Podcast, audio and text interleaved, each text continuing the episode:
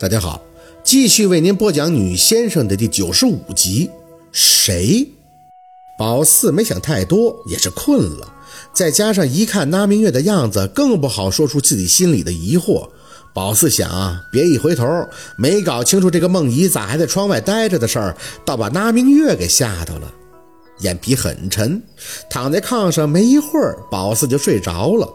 意识失去前，他脑子里还在合计家庭作业的事儿。其他老师明儿个千万别检查。宝四好像走进了一个山间小路里，周围都是草，天阴阴的，半黑不黑，除了耳边一直飘荡的哭声，什么人都没看到。草很高，脚底的路越走越窄。宝四似乎是受着这个哭声的指引，一根筋的只会前行。渐渐的，前方没路了。宝四伸手扒开眼前的杂草，脚下还在不停地向前探寻。谁在哭？哭声越来越清晰，草也被宝四踩在脚下发出沙沙的音响。他一脸疑惑，自己也说不清自己的举动，只觉得这哭声一直在引着他，如鱼饵般诱惑着让他去哪里。走了很久，宝四并没有感到一丝的疲惫。当遮挡眼前的草再次被扒开，终于看到了一片平整的空地，心里一片惊喜，几步跑到没有杂草束缚的空地上。还是这里好，这里好干净。这哭声又从宝四的背后响起，回头他看着自己走出的草丛，不禁惊讶：“是你在哭？”一个女人，她背对着宝四站在他刚刚走出的草丛里。那草很奇怪，宝四走出来的时候，感觉他们是有他个子那么高的，可这个女人站在那里，隐隐的只露出一个后脑勺给宝四。是女人个子矮，还是这个草会自己飞速的长个子呢？宝四不解。更奇怪的是，这个哭声最初是一直从他身前的方向传出的，可现在他怎么会站在宝四来时的位置呢？宝四。宝四，他念着宝四的名字，音调里还满是哭腔，带着那么一丝怨恨，一丝不甘，一丝愤满。宝四确定自己不认识他，但是听声音，虽然宝四不明白他为什么一直在哭，但还是试探着张了张嘴：“你是孟阿姨吗？”话一出口，他猛地回头：“你们怎么可以把我忘了？”啊！宝四吓得一高从炕上跃起，眼看着屋子里熟悉的景象，愣是半天都没回过神儿。那是什么绝活？脑瓜子怎么还可以在脖子上乱转呢？这给宝四吓得脸，宝四没看清，就觉得那个女人身体没动，一嗓子，脸倒是整个转过来了，太突然了。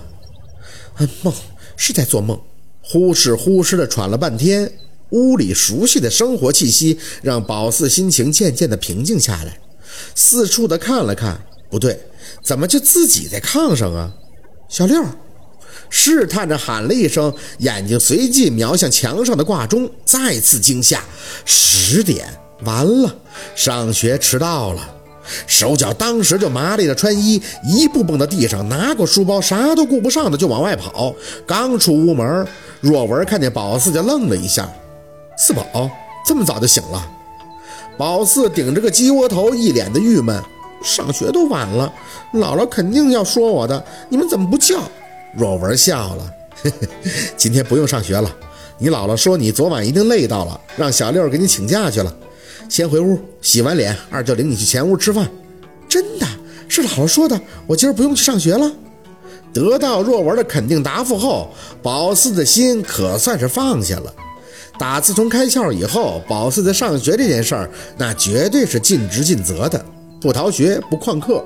一来是为了多学习，好能看懂舅姥爷那些晦涩难懂的书；二来其实就是怕姥姥还有家里人生气。二舅，我刚才做噩梦了，梦到的就是沈叔叔的那个女朋友。洗漱干净后，宝四拉着若文的手回前院吃饭。按照二舅若文的说法，就是姥姥凤年今天也起来晚了，昨晚可能真累坏了，说是去黑妈妈那屋还愿望。结果若文收拾完后院一看，她直接在黑妈妈那屋睡着了。所以上午大家也都在等着凤年起来再开饭，是吗？若文听着宝四的话，轻轻的点头。听你那小鹿哥哥讲，你们俩昨天晚上也一起看到了，肯定是你吓到了，所以晚上睡觉啊就会做梦。宝四也觉得是这么回事儿，不然都没见过那个梦姨，好端端的干嘛梦到他呀？要梦也是那个沈明远梦啊。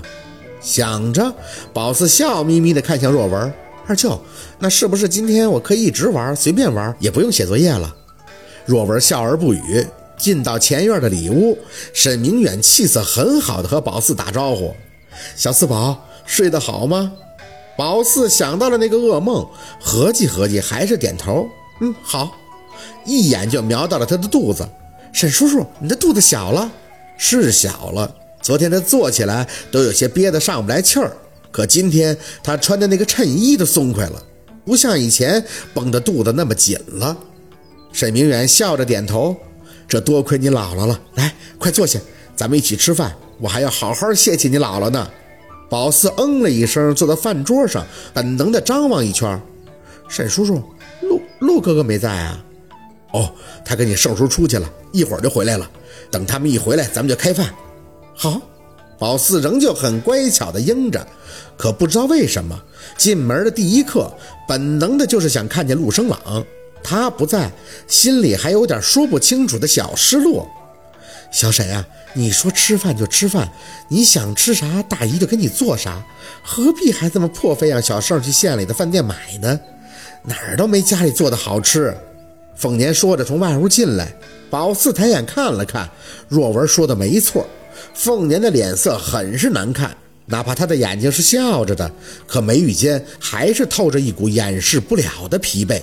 沈明远摆手：“薛大姨，别跟沈某客气了，您昨晚上太累了，所以我想让您吃点现成的。”若文也在旁边应着：“是妈，你就别客气了。早上明月来这屋说他给做饭，可是沈总不同意，非说要好好的谢谢您，是他的心意。”凤年点头：“好，那咱们今天就借小沈的光吃点好的。不过小沈啊，只此一次啊，以后千万别跟大姨客气了。”宝四赶忙起身帮凤年摆好凳子。老儿，你坐这儿。凤年看着宝四，点头轻笑。四宝啊，老听小陆讲，你们俩都看见脏东西了。宝四点点头，嗯，是看见了，就是一不小心手上的血碰到一起看见的，不是故意。老儿明白，小陆都跟老儿说的很清楚了。姥姥啊，就是怕你害怕，毕竟昨天晚上东西很多，他们还擅长蛊惑，老怕你被吓着。宝四挠头。老儿，我就是不明白，为啥那个陆哥哥他就看不清楚，他只能看到影子，而我会看得特别真切，就跟看见活人是一样样的。凤年长吐一口气，满是认真的看着宝四，因为你的小陆哥哥命格太好，他是最不容易撞见脏东西的那种人，你的气敌不过他。虽然都为阳烈，但你是女孩子，略逊一筹，血碰到一起会双双转阴。小鹿看不清，这对他危害自然就小了。可你看得清，那受的伤害就会大。总之，这种事儿以后千万不要再做了，明白吗？宝四直看着姥姥凤年的眼，感觉凤年是在暗示他什么，可他不懂。但有一点是绝对清楚的，那就是看见脏东西肯定不是什么好事儿。所以宝四点头，嗯，我知道了，我以后绝对不会和陆哥哥再做这样的事儿了。凤年嗯了一声，还是凝眉。昨晚虽然有惊无险，可很多事情我还是想不通。小沈又怎么会？沈明远的脸色早已在凤年问宝四看没看见时变得哀伤，他垂下眼，声音也开始发闷。薛大姨，梦姨她是不是真想带我走呢？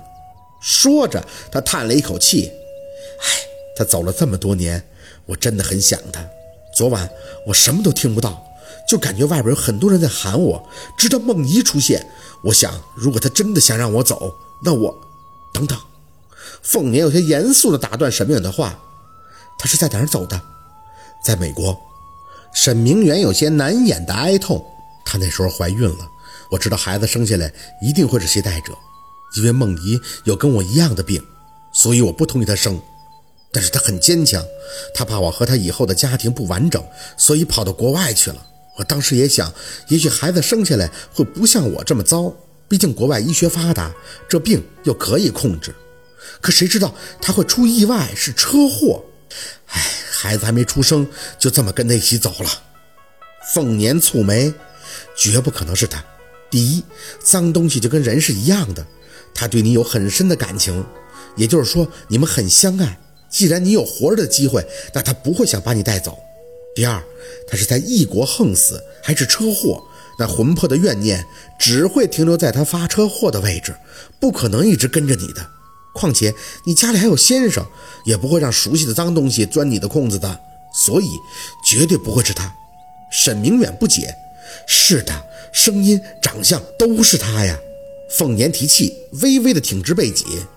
昨晚的事情我前后想了好几遍，可以这么讲，哪道程序我都是精心布置的。我家四宝是命格很硬的孩子，所以他不会看见，你外甥他也不会看见，因此我才让他们俩当童男童女护门，因为他们看不到，自然就不会受到惊吓干扰。